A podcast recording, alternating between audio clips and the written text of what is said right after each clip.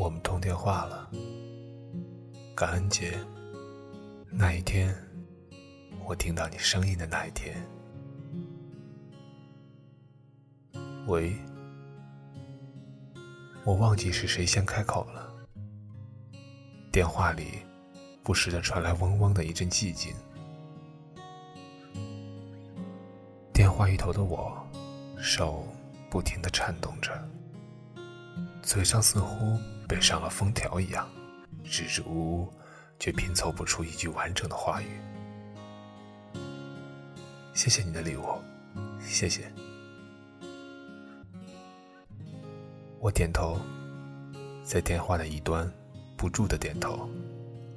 可惜啊，你不会看见。陌生在此刻出现在我们之间，一点也不突兀。我们的第一个感恩节，我在南充，你在成都。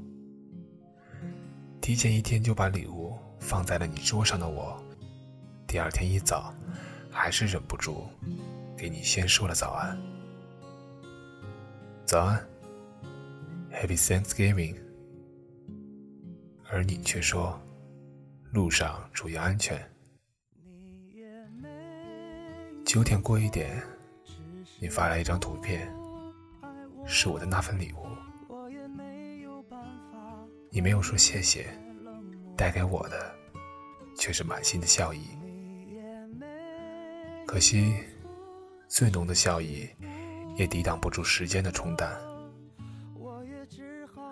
或许在我自己的心里已经有了一个答案，一个这么久以来关于你的答案。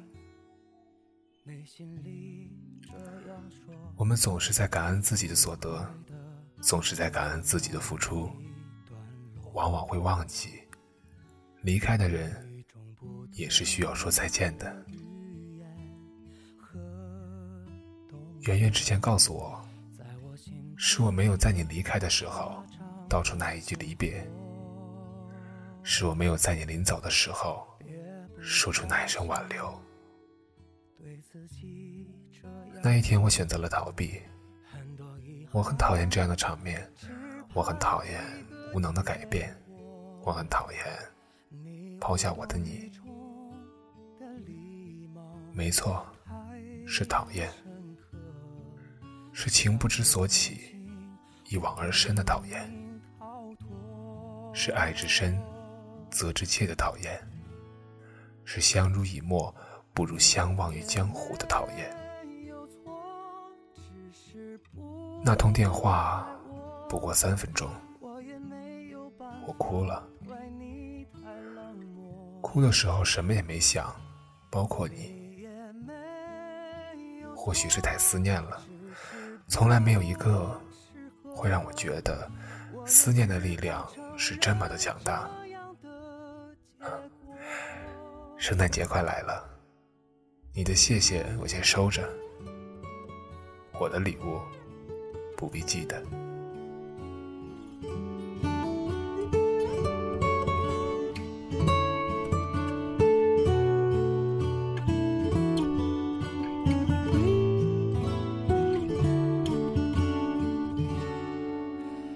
别不高兴，对自己这样说，很多遗憾，只盼一个结果。你无动于衷的礼貌太深刻，是爱是同情，我拼命逃脱。